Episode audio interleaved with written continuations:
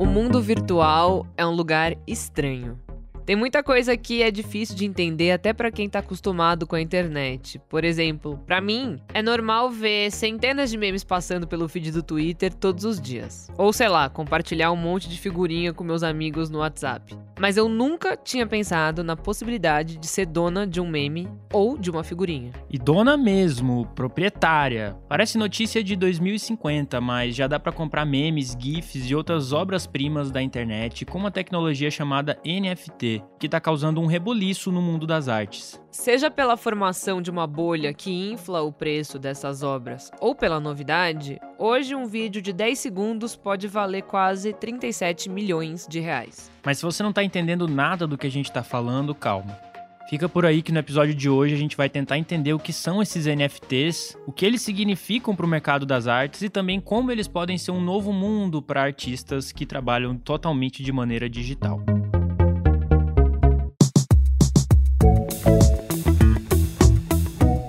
Mas antes, eu preciso lembrar que esse é o Expresso Ilustrada, o podcast de cultura da Folha, que vai ao ar todas as quintas, às quatro da tarde, e está disponível no seu tocador favorito. Eu sou a Isabela Menon. Eu sou o Lucas Breda e a edição do programa é dela, nossa DJ Natinha, também conhecida como a maior compradora de quadros falsos do Picasso da podosfera intergaláctica. Aliás, não sei se é porque a gente tem uma audiência nova, mas acho que vale a gente explicar que, para quem não sabe, a DJ Natinha é quem edita o programa, tá? E Natinha vem de Natália, porque ela chama Natália Silva. E, enfim, só para deixar isso claro mesmo, a gente volta em 5 segundos. BTG+. Baixe o app e inove seu jeito de usar banco. Tá, mas vamos lá. O que raios é um NFT? NFT é uma sigla, Non-Fungible Token. Em português, token não fungível. Pronto, é mais ou menos isso. Só que não, né? Vamos por partes. Fungível é um adjetivo para coisas que podem ser substituídas. Não fungível, então, é uma coisa que é única, que não pode ser substituída. Por exemplo, a Mona Lisa é uma obra não fungível. Só tem uma Mona Lisa. Já uma nota de 10 reais, ela é fungível. Porque se a gente pegar duas notas de 5, elas continuam valendo 10 reais. Deu para entender?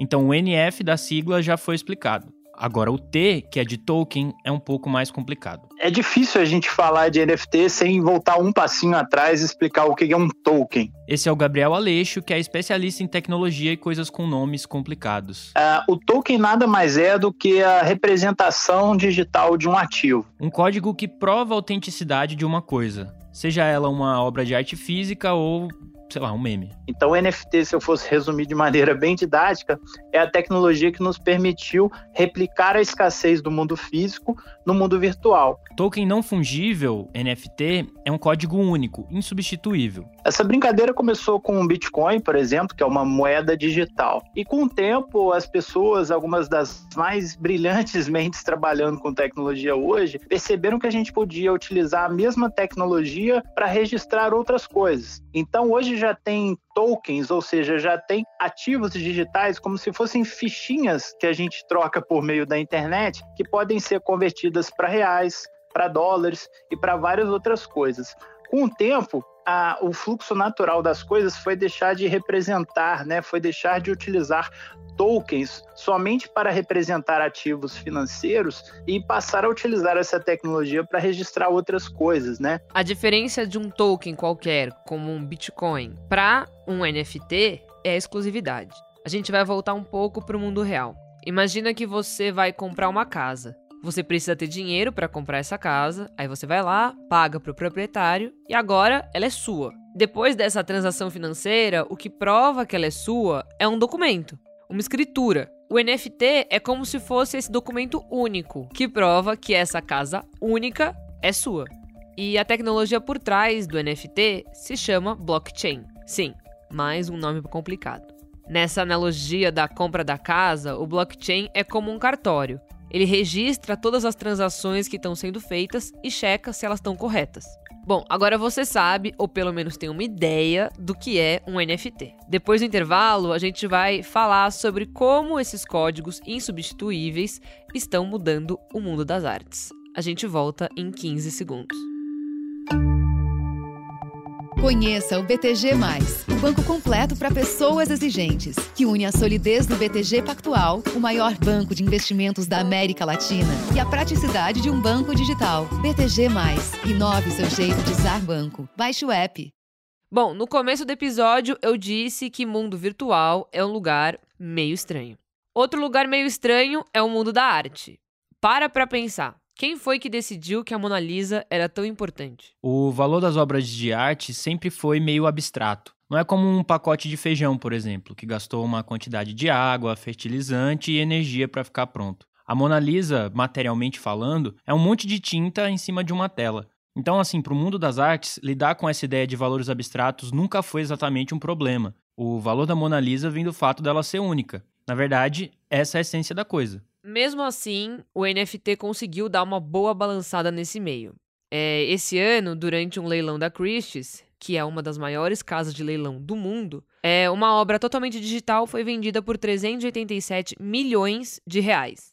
Ela foi feita pelo artista Beeple, que durante 14 anos produziu essa obra. Então ele produzia uma obra por dia, e aí ele fez uma montagem com todas elas, chamada Todos os Dias, os primeiros 5 mil dias. Depois desse leilão, ele se tornou o terceiro artista vivo mais caro do mundo. As duas primeiras posições da lista são de artistas com obras reais, uma do Jeff Koons e outra do David Hockney. Essa obra do Beeple é uma imagem digital, um JPEG, e o fato dela ter rendido tanto dinheiro acendeu um sinal de alerta. O universo de criptomoedas e blockchain, ele é visto por algumas pessoas como algo muito promissor. Esse é o Gabriel de novo. Isso fez com que algumas pessoas que apostaram na baixa, digamos assim, e, e, hoje nós estamos num momento de alta, muitas pessoas, algumas delas muito jovens, digamos assim, até pessoas privilegiadas financeiramente, ganharam muito dinheiro investindo em startups, em empresas desse ecossistema que, que deram muito certo e renderam muitos lucros, né? Então, a onda de adoção de NFTs nesse mundo das artes, né, principalmente das artes digitais, que é o que faria mais sentido, eu acredito que venha com um grande impulso de Pessoas muito jovens que ganharam muito dinheiro no intervalo de tempo muito curto, querendo diversificar os seus investimentos. Mas, apesar da revolução causada por essas novas tecnologias, tem algumas coisas que ainda não mudaram.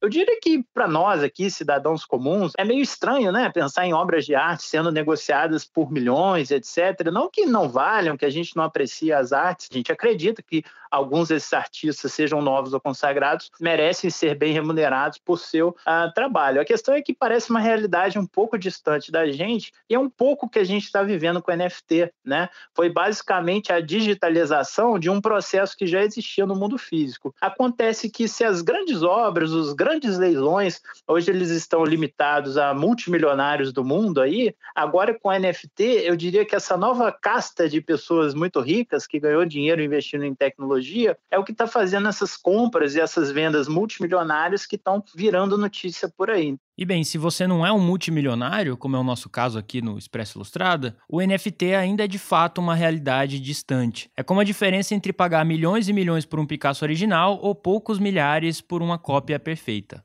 A pessoa não tem a obra de arte original por uma questão apenas de apreço à arte, ela tem a obra digital por uma questão ali de falar que a obra é dela, para alocar o dinheiro dela e colocar naquela obra, um pouco uh, como um investimento, para alguns como uma reserva de valor e falando em português claro, para muitos é uma ostentação. Isso é o que a gente pode chamar de uma bolha. Ou seja, os NFTs atualmente estão com valores muito maiores do que normalmente deveriam ter ou terão, porque tem muita gente querendo investir agora. Mas e o que acontece quando e se essa bolha estourar e essa tecnologia ficar mais acessível para uma parcela maior da população mundial? Bom, é isso que interessa para gente. Pois é, esse NFT ostentação, que é o que a gente vê hoje em dia, pode dar lugar para um novo modelo de comércio nas artes. Com essa tecnologia, designers e gente que produz arte no computador agora podem vender obras como um pintor ou um escultor.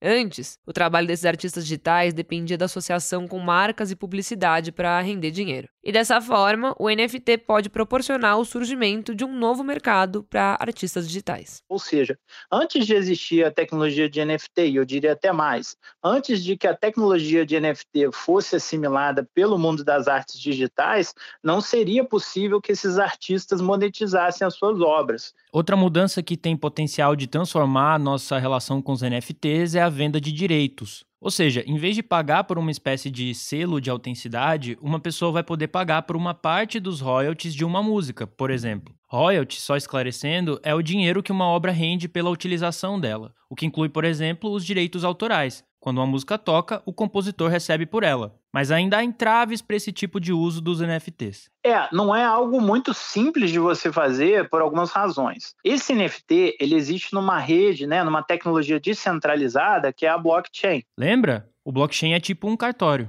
E a blockchain, embora seja uma tecnologia fantástica para você registrar informações e para você processar transações, ela não é uma rede muito otimizada para eu pegar uma música inteira e subir na blockchain, para eu pegar um vídeo e subir na blockchain. Então eu acho que no futuro, né, o caminho mais natural é eu pegar o registro da informação e colocar na blockchain. Então essa música pertence a você, a outra música pertence a mim. E aí a gente precisa de um caminho em que o, as tecnologias tradicionais, o Spotify, o Netflix, essas plataformas plataformas todas de streaming aí da preferência de cada um, elas vão precisar se conectar à blockchain, digamos assim, para saber a quem pagar o dinheiro.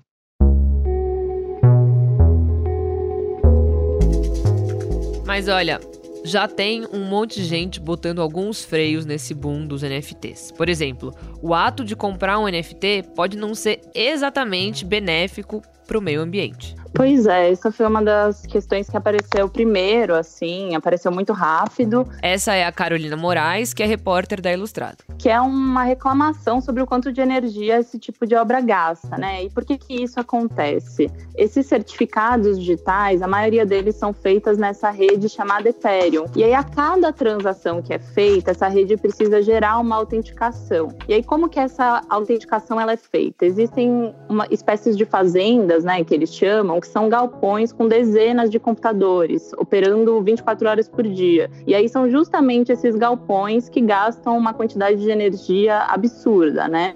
Mas tem um pouco como driblar esse, esse problema, assim, parte desse dano ambiental. E uma delas é justamente não operar na rede Ethereum, mesmo que exista promessas que ela fique mais limpa, várias pessoas têm optado por, por exemplo, fazer transações numa moeda chamada Tesos, que é considerada uma moeda mais limpa. Outro problema são os altos custos atuais, até mesmo para os artistas, o que gera um espaço bastante elitizado e para quem já conhece as criptomoedas. Teve até uma matéria da Paula Soprana mais recente, em que ela citou uma pesquisa que só 12% dos americanos sabem o que raios é NFT, né? O que, que significa isso. E para os artistas é muito caro. É, o Uno de Oliveira, que foi um dos primeiros a trabalhar com NFT no Brasil, me falou que um artista, e ele mesmo, né, chega a gastar 600 até mil reais só para colocar a obra num, num site fechado, com curadoria, que é onde essas obras são mais valorizadas, né? Então é um gasto e é difícil navegar nesses lugares, né? Se você não tem criptomoeda, se você não sabe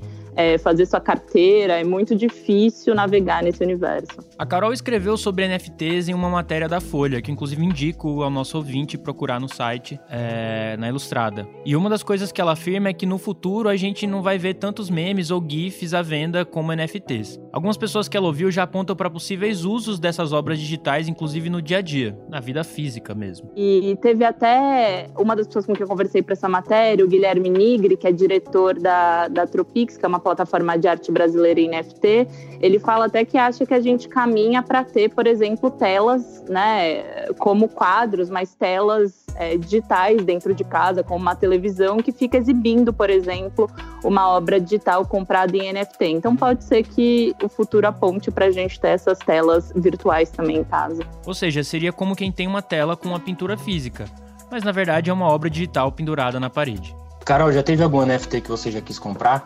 Olha, não. Eu tentei comprar criptomoeda, para ser sincera, mas eu achei o negócio muito difícil e desisti no meio do caminho. Enfim, também não tô com dinheiro sobrando. Mas não tem nenhum FT que eu quis comprar. Na verdade, tem até uma análise do Jerry Saltz, que é um crítico de arte muito maravilhoso, é, que ele fala sobre como esteticamente assim, pelo menos de maneira geral, até agora elas não têm nenhuma contribuição estética muito forte, assim, né? Nada que seja muito interessante artisticamente. E é isso, muito meme, muito gif. Ainda não tive vontade, não.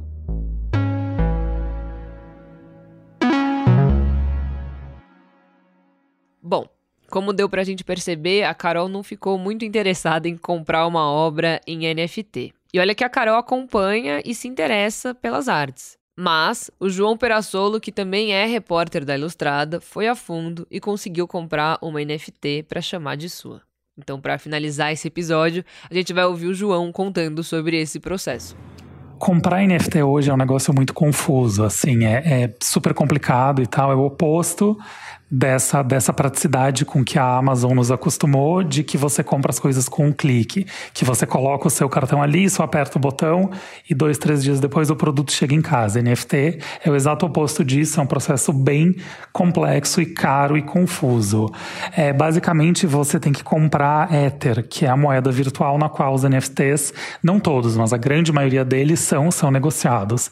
Só que para isso, você tem que transferir um valor em reais para uma corretora é, de valores, e aí você compra o Ether uma vez que essa corretora já está com seu dinheiro.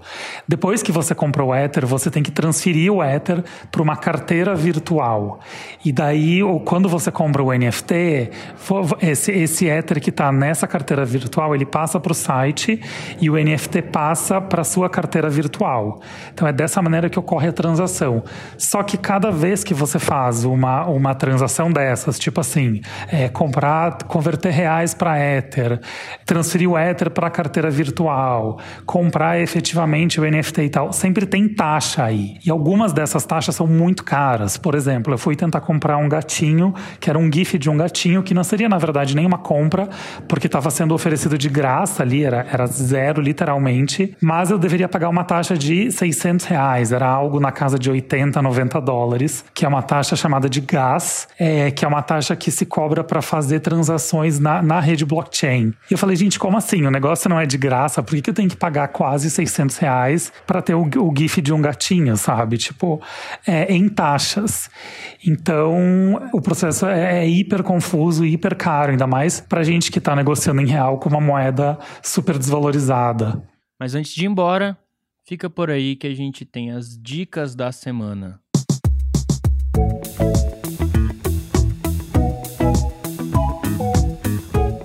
E essa semana eu fiquei sabendo que o Lucas Breda está com 797 milhões de NFTs de dicas, de graça, para você, ouvinte.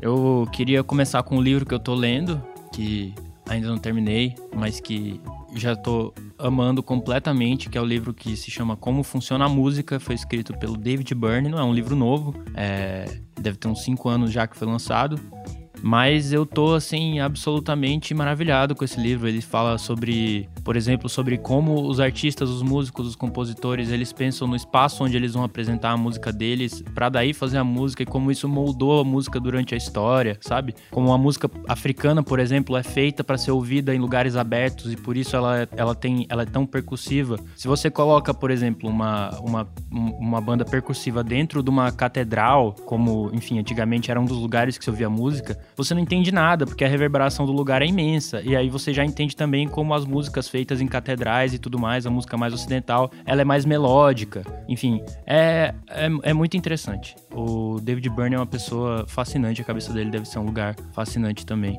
É, eu queria indicar também o EP chamado Vibe Original, do nosso querido Zé Vaqueiro, que é uma das coisas que eu mais estou ouvindo nesse começo de ano. Esse EP foi inteiro produzido pelo DJ Ives, que enfim é o, é o produtor barra DJ do, do forró que mais está trabalhando atualmente. Ele que fez, por exemplo, o esquema preferido, sabe? Basta você me ligar do, do Barões da Pisadinha. E aí ele tem esse trabalho com o Zé Vaqueiro, ele também fez Letícia do Zé Vaqueiro, que é maravilhosa. E ele, aí eles lançaram esse EP que, para mim, assim, todas as músicas são maravilhosas. Eu tô. Não consigo parar de ouvir o EP novo do Zé Vaqueiro. que mais? Acho que, que por essa semana tá bom, né? Você falou de um filme, Breda. Ah, é um filme, assim, não é tão. tão. não é tão incrível assim. Mas ele é. A história que ele conta é legal que é um filme que se chama White Riot, o mesmo nome da, da música do The Clash. E é um filme que conta sobre uma, uma, um movimento que teve na Inglaterra, se não me engano, nos anos 80, que era um movimento de antirracismo dentro do rock, que era Rock Against Racism. E aí eles conseguiram fazer um show num parque lá imenso, que inclusive quem toca é o The Clash. E aí, é, enfim, o documentário fala um pouco sobre como esse partiu do rock, né, dos brancos, um movimento antirracista que uniu também com a música jamaicana que tinha nos guetos de, de Londres e tal, em alguns lugares da Inglaterra, tem muito jamaicano lá, né? E eles se juntaram para fazer esse movimento contra o racismo e o filme mostra todos mais ou menos o passo a passo de toda essa movimentação. Como eu disse, não é um filme exatamente assim incrível, mas é um documentário bem interessante. E você, Isa? Falei muito. Tô com sede até. Eu vou ser mais breve. Eu vou indicar coisas para as pessoas poderem entender um pouco mais sobre esse mundo que a gente falou hoje no episódio. Então tem na Netflix aquela série explicando e na primeira temporada tem um episódio de 14 minutinhos explicando sobre criptomoedas. E eu gosto bastante dessa série porque eu acho que é a mais didática possível, que explica, sei lá, desde uh, porque existem bilionários a porque a gente gosta de música, passando por criptomoedas. Então, um dos episódios é sobre criptomoeda e é bastante interessante. Para quem quiser algo um pouco mais longo, tem um documentário no Globoplay que para mim é o melhor acervo de documentários, é, o melhor streaming com acervo de documentários que existe, que se chama Bitcoin: A Revolução do Dinheiro Digital em que ele apresenta o Bitcoin, é, que foi a primeira moeda digital do mundo, explica por que ele pode moldar o futuro da economia. Então tem tudo a ver com este nosso episódio. E, ah, posso ressuscitar minha coluna? Eu assisti Não Perca Seu Tempo? Deve. Sabe que a gente tava falando do, do documentário da Netflix Em Busca de Sheila? Hum. Da, da porta-voz do. Do Osho, né, basicamente. Sim, que tá naquele, no Wild Wild Country. É, é uma bomba, não assistam, não percam seu tempo. É a Netflix, mais uma vez, querendo lucrar em cima de uma produção que deu muito sucesso na época, né? Wild Wild Country, que é maravilhoso, mas enfim, eu acho que eu fico um pouco revoltada com essas coisas. Então não assistam, não percam seu tempo, assistam outra coisa. Ou será que daqui a uns anos o nosso tempo também vai render dinheiro? Tipo assim, se a gente, a Netflix manda a gente assistir o filme, a gente assiste o filme é uma bosta. E aquelas duas horas de vida que você perdeu, o que, que você faz? Devia, devia valer criptomoedas também. Chega, né? Esse foi o Expresso Ilustrado, o podcast de cultura da Folha, com episódio novo todas as quintas às quatro da tarde. Eu sou o Lucas Breda. É, eu sou Isabela Menon e a edição do som é da DJ Natinha, que fique claro que a DJ Natinha é nada mais, nada menos que a Natália Silva, a nossa editora de som. E é isso, né? Até semana que vem. Beijo pro Gil do Vigor. Um beijo pra Juliette. Tchau, tchau. Tchau.